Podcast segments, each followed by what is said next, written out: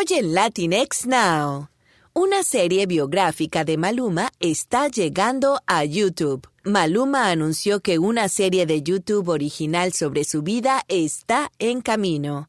YouTube Premium transmitirá la serie titulada Maluma, lo que era, lo que soy, lo que seré, y llevará a los fanáticos al mundo del renombrado cantante colombiano. La serie llevará a los fans en un viaje con Maluma mientras reflexiona sobre sus primeros días en Colombia y hacia su evolución como artista musical vendiendo conciertos en todo el mundo. Este documental presenta algunos de los momentos más importantes de sus giras y actuaciones en todo el mundo, así como entrevistas exclusivas con su familia y círculo interno. En otra nota, la ex esposa de Jeff Bezos donará la mitad de su fortuna a obras de caridad. Mackenzie Bezos, ex esposa del multimillonario Jeff Bezos, anunció este martes que donará a causas benéficas la mitad de la fortuna que pasó a sus manos, resultado del divorcio con el fundador de Amazon. La mujer de 49 años de edad dijo que compartirá la cantidad de dinero desproporcionada que ahora tiene durante la firma de un acuerdo con la iniciativa Giving Pledge,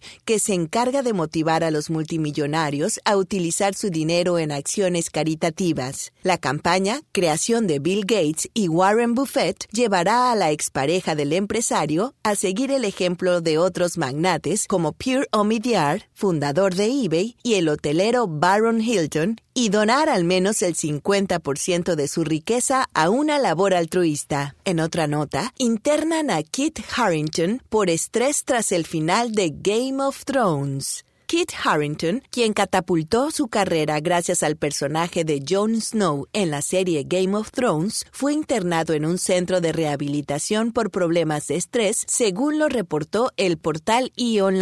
Según otros medios, el actor terminó muy afectado tras el final de la famosa serie de HBO, por lo que tuvo que ser llevado a una clínica de lujo llamada Privé Suisse, ubicada en Connecticut, donde permanece desde hace casi un mes, incluso antes de que se estrenara el sexto y último capítulo de Game of Thrones, transmitido el pasado 19 de mayo. Estas han sido las noticias de entretenimiento de Latinx Now.